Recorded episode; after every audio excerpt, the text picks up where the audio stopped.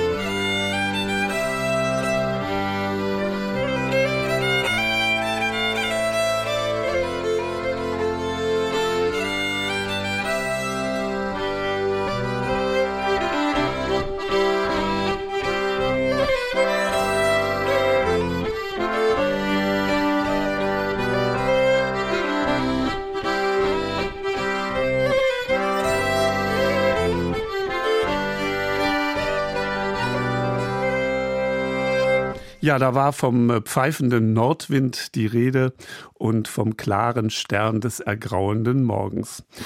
Was haben wir vor mit Ihnen bis 13 Uhr? Gleich ein Spaziergang auf Sylt mit einer interessanten Gegebenheit, die es nur zur Wintersonnenwende gibt. Dann nach 12 Uhr schauen wir uns in den Marionettenwerkstätten von Prag um.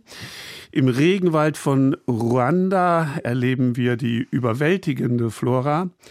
Bonaire, eine kleine Karibikinsel, ist Ziel und ja, das gehört fast zum heutigen Tag. Wir besuchen Rentiere in Lappland. Also zunächst aber der Bach-Choral Wohl mir, dass ich Jesum habe. In der angloamerikanischen Welt ist das ein beliebtes Weihnachtslied, hier interpretiert im Stil des Irish Folk.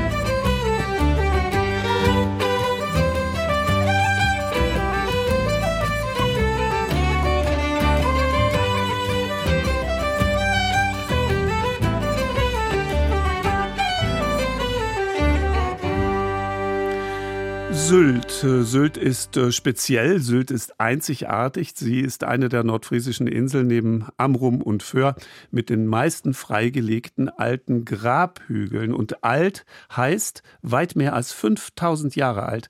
Die Grabhügel stammen aus der Jungsteinzeit, der Bronze- und der Wikingerzeit. Und in einer Vielzahl wie sonst gibt es sie da wie sonst nirgendwo. In einer der größten Grabkammern war genau dort zur Wintersonnenwende, also also vor drei Tagen, ein Naturschauspiel um Punkt 12 Uhr. Und dieses Schauspiel gibt es nur zu dieser Uhrzeit, nur an diesem Tag und nur einmal im Jahr. Beatrice Zeiler, meine Kollegin, hat sich die Höhle vorher schon mal angeschaut. Das Meer erzählt seine Märchen. Sie haben ja einen anderen Klang, eine immer andere Farbe, wechselnd zu jeder Jahreszeit. Die ständig wechselnde Naturwelt ist das Raunen von Sylt, dem ich verfallen bin. Sylt kann theatralisch sein und es kann rauschhaft sein. Fritz J. Radatz Sylt ist voller Gegensätze, eine einzigartige Dünenlandschaft mit Wanderdünen, kilometerlange einsame, aber auch proppenvolle Strände, nicht in die Landschaft passende Hochhäuser von duftenden Heiderosen, sanft eingebettete Friesenhäuser, Superreiche, die sich gern in ihrem Porsche zeigen und über die Insel rollen, und Punks, die nicht weit von Westerlands Bahnhof kampieren, so lange, bis sie vertrieben werden.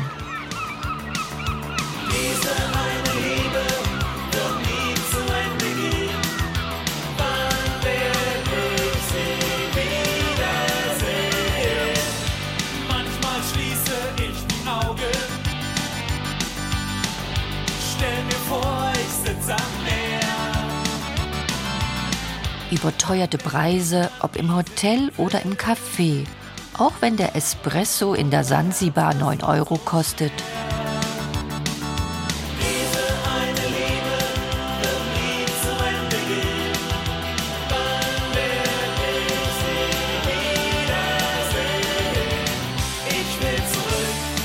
Die Insel wird nach wie vor geliebt.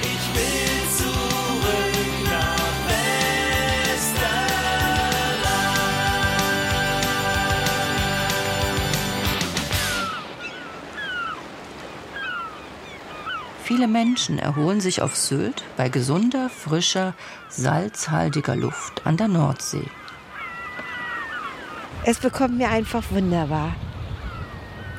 Also dass das, Salz, das Klima und auch das Salz im Meer, dass das eben den Körper nur gut tun kann. Und diese Erfahrung habe ich schon viele, viele Jahre gemacht.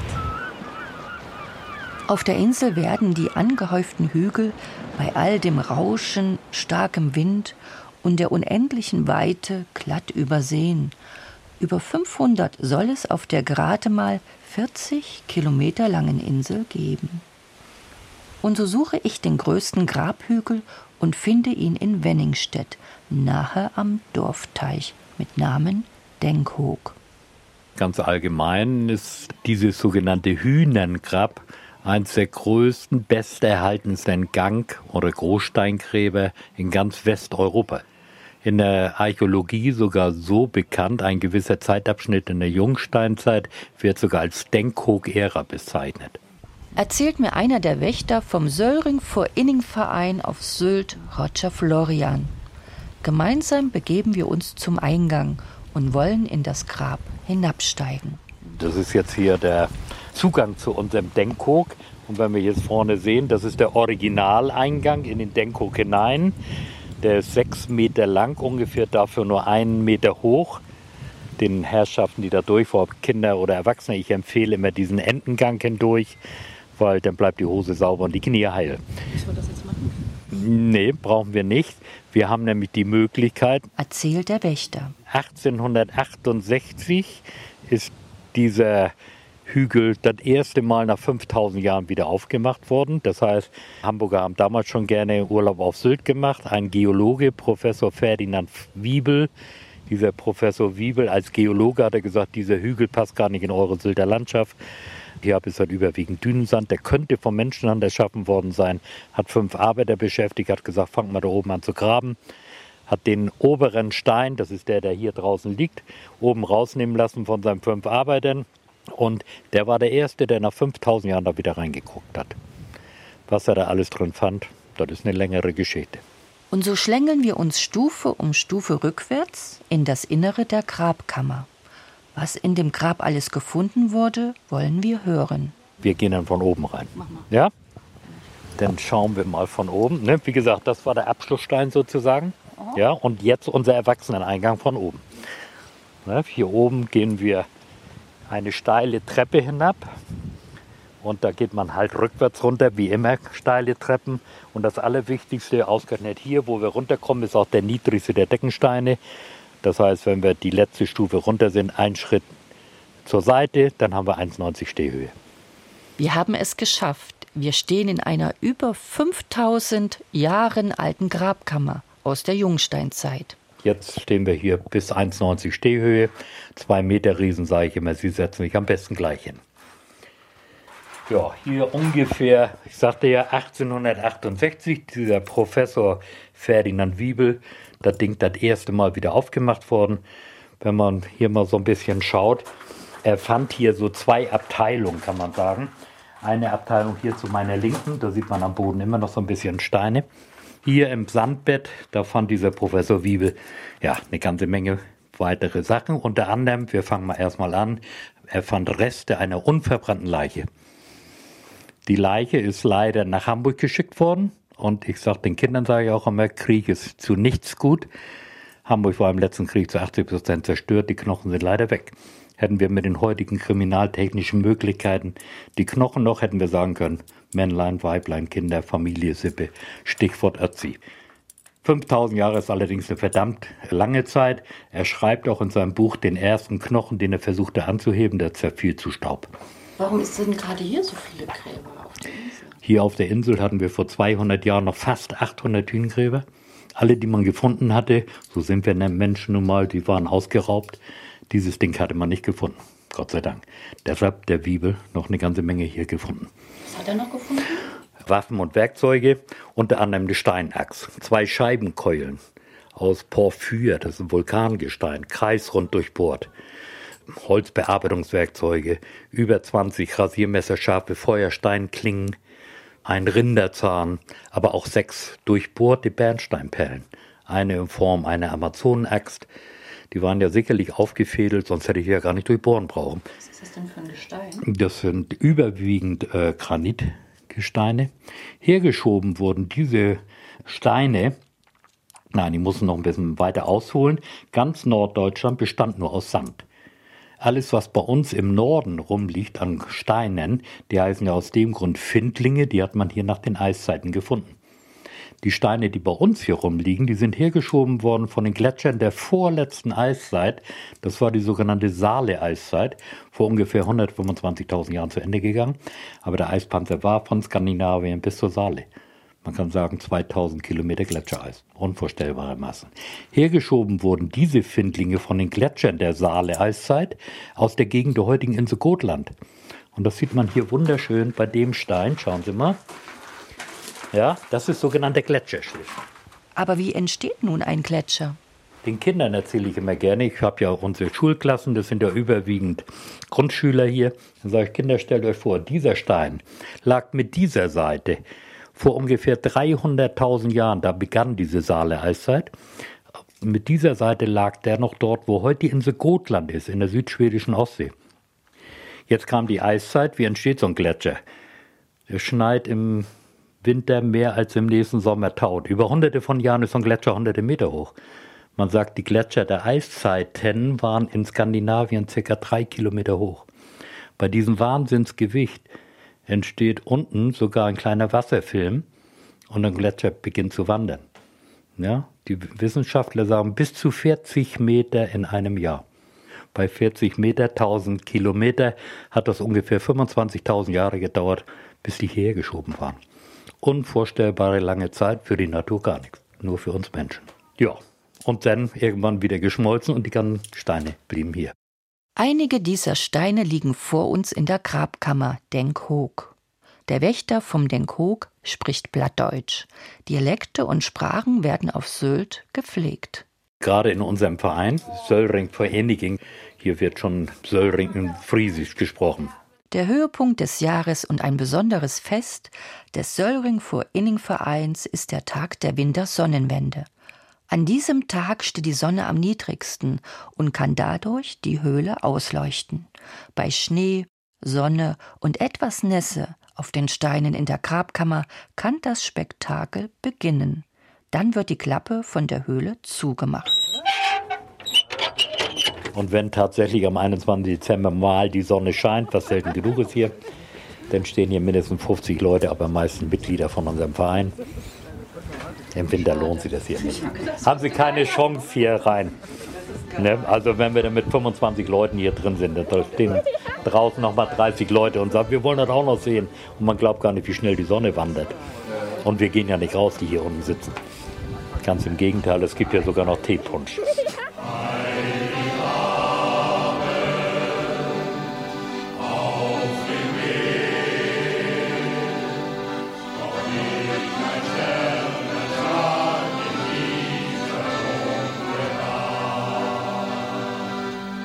In der Zwischenzeit ist auch Corinna Dreiafizi in die Grabkammer gestiegen. Sie durfte einmal miterleben, wie die Sonne wandert und dadurch Steine glitzern.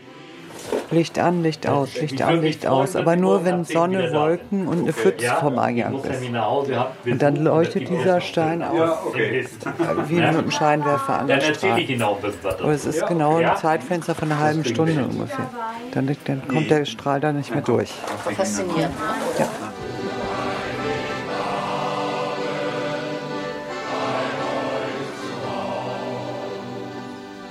Ihre Geschichte, ein Kofferraum voller Makrelen, ist in einem Sylter Reisehandbuch erschienen. Und ganz bestimmt ist sie die Expertin auf der Insel zum Thema Walfang und weiß geschichtlich viel über Sylt zu berichten.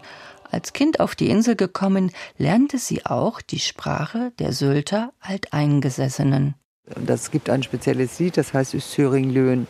Und das konnte ich als Kind natürlich auswendig und auch richtig aussprechen. Jetzt, ich gebe euch mal einfach eine Textprobe vom Refrain. Und bei dem Refrain kriegt jeder Sylter Tränen in den Augen. Cum rin, cum senskin, cum jung ob tieren. Tu sö wie hua, hua, aural. Wie blieb tu, söring lieren. Die Übersetzung kommt Regen, kommt Sonnenschein, kommen gute, schlechte Zeiten. Zu Sylt werden wir immer halten. Wir bleiben treue Sylter Leute. Kum rin, kum sennenskin, kum junker blecke tieren. Du sö wie hual aural, wie blieb tru söring lieren. Die Sylter Nationalhymne wird auch am heutigen Heiligen Abend auf der Insel gesungen.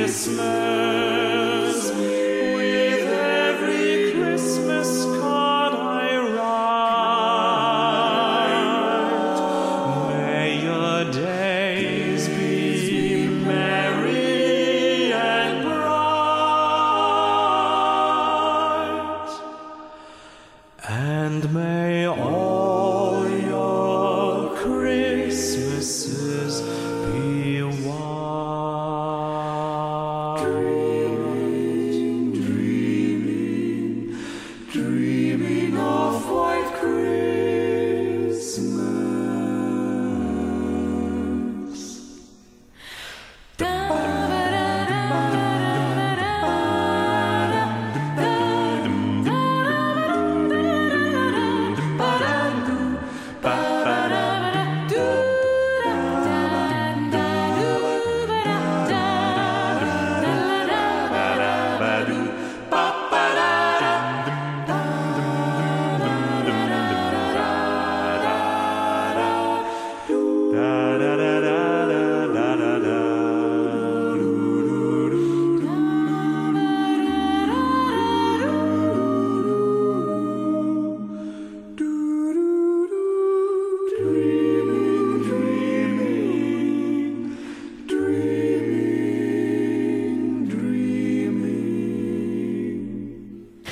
So, im Anschluss an den Besuch der Insel Sylt von Beatrice Zeider haben Sie natürlich erkannt, White Christmas. US-Hit aus den 40er Jahren.